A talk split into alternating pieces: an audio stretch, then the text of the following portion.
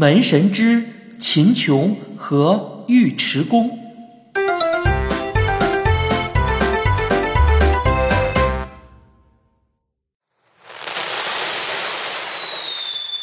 我真想看看，便走到门外去。恰好不远处有人放烟火，借着亮光，我看见门上一左一右贴着两张旧纸，好像贴上去不少年了，灰溜溜的不显眼。可是。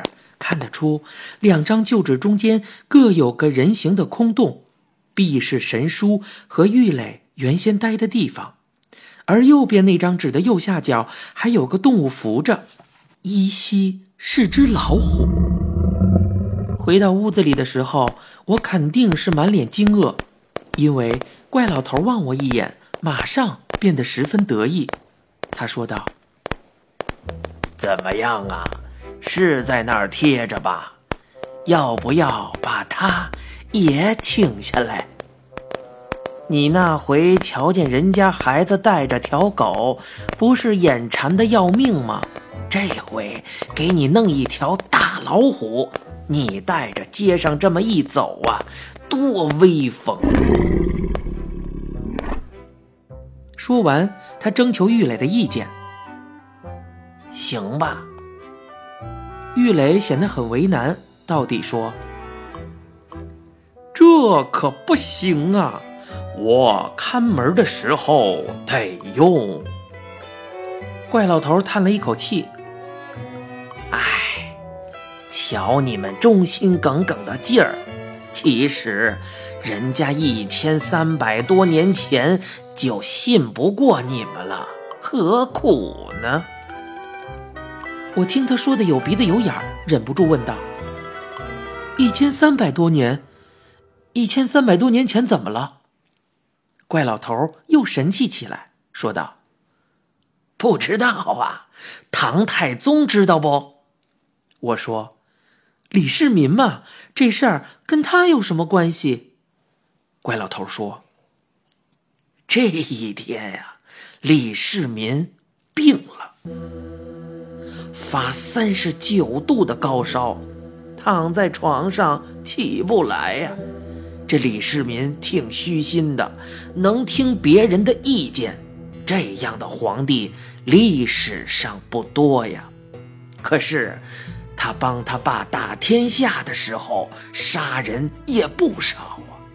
他这么一病啊，那些屈死的冤鬼就都来找他算账了。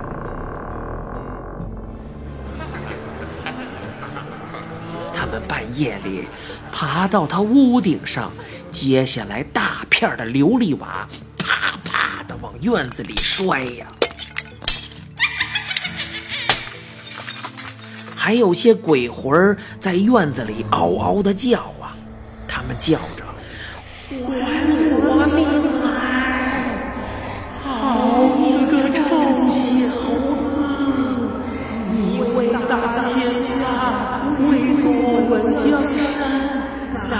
我们小百姓的脑袋不当回事儿，今天得好好跟你算算账。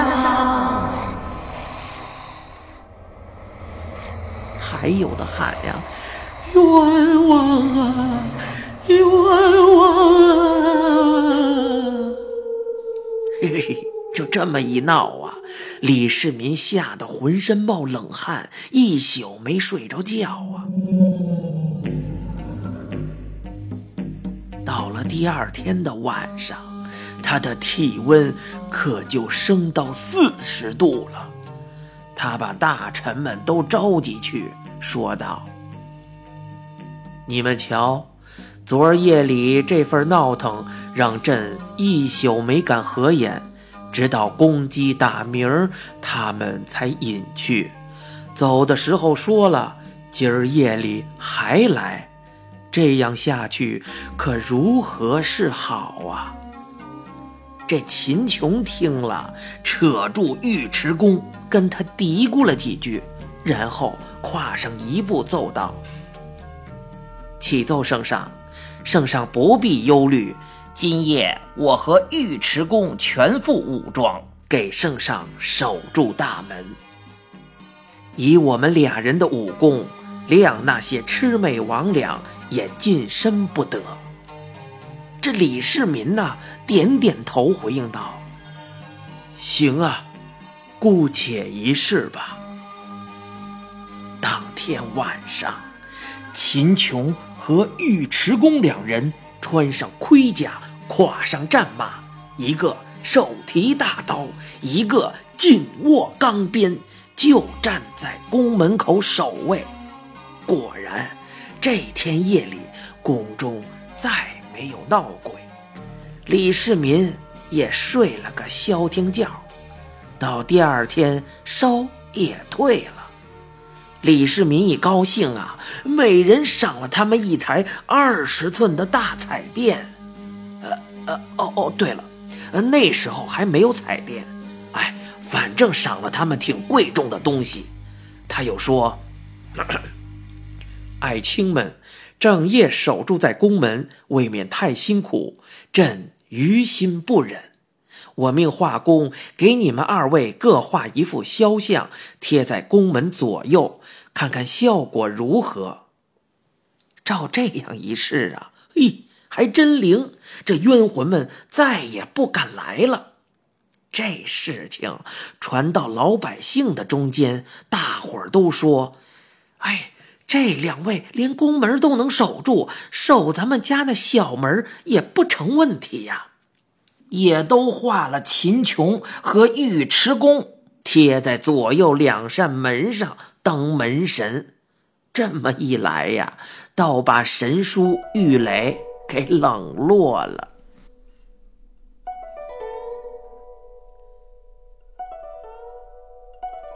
神书玉垒闷不吭声，只是同时端起酒，一扬脖子，咕噜咕噜咕噜咕噜咕噜，把酒喝了下去。怪老头连忙说：“啊，呃，其实呢，秦琼和尉迟恭那天全副武装守在宫门口，那群鬼呀，并不知道，他们是头一天夜里闹了一宿，都累了。”有个大头鬼说：“不成，闹得我脑袋直疼，再这么干，我非神经衰弱不可。”还有个长臂鬼说：“非让我上房不行，闹了一夜琉璃瓦，胳膊这个酸呐。”大伙儿一商量啊，哎，得干脆。放一天假吧，所以呀，第二天夜里他们全在家里睡觉，压根儿就没到宫里去。这怎么是秦琼和尉迟恭的功劳啊？老百姓就爱跟着瞎起哄，也不想想他们两个怎么能跟神书玉垒比。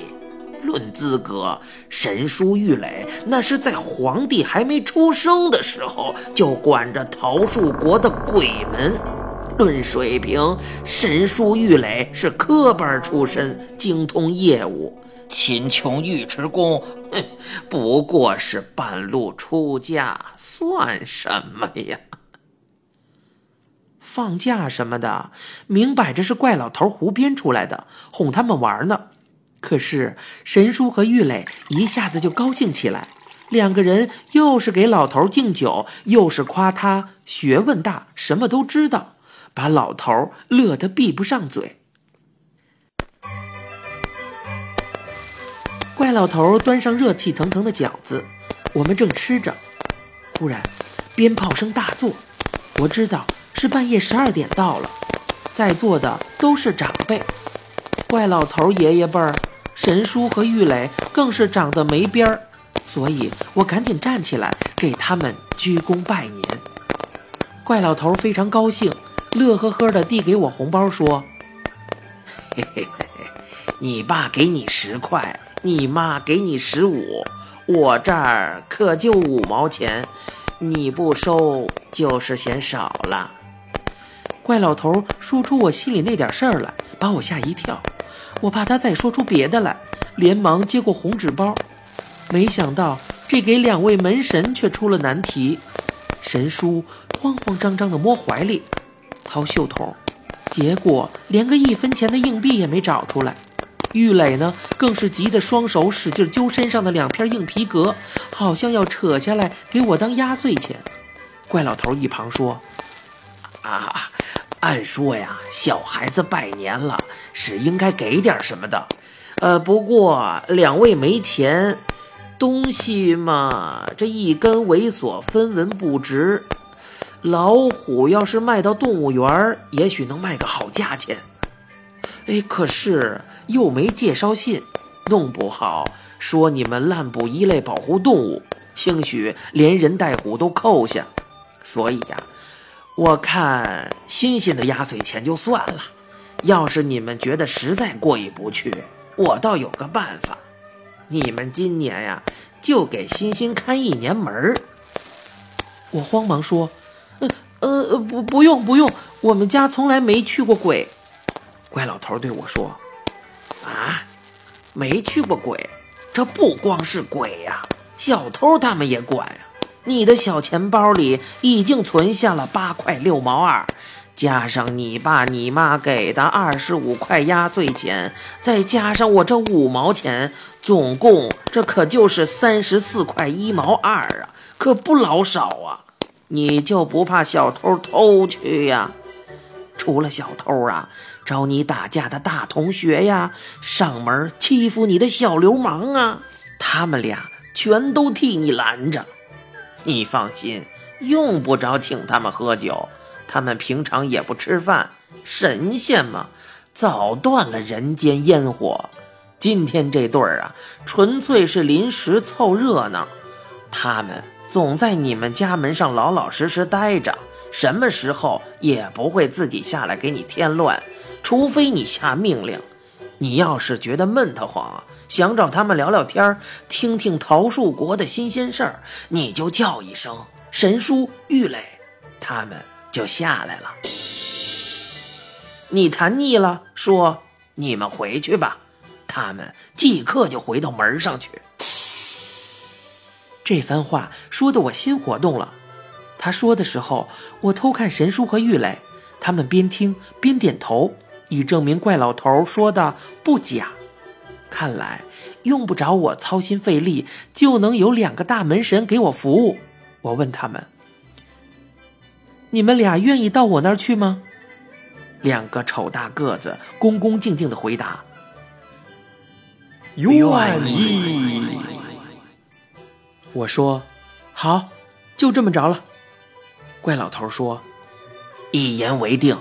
今天这酒啊也差不多了，我也困了，咱们就此分手。”怪老头的话音刚落，神树和玉磊就没影了。我怔了一下。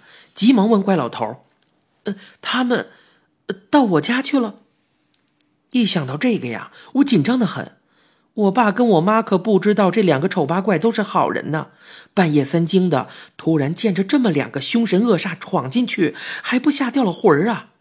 怪老头说：“嘿，别急，你没走，他们敢走吗？进屋里去了。”我跑过去，掀开布门帘往里瞧。里边谁都没有啊！怪老头指点我：“你往床上看，床上，床上只有两张大红的剪纸，崭新。”我走过去看，白床单很鲜明的衬出剪纸上的两个人。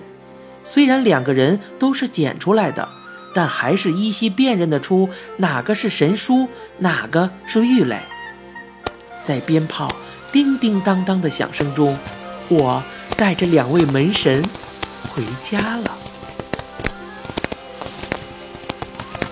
你现在收听到的是由一辆松鼠播讲的《怪老头儿》，咱们下集再会。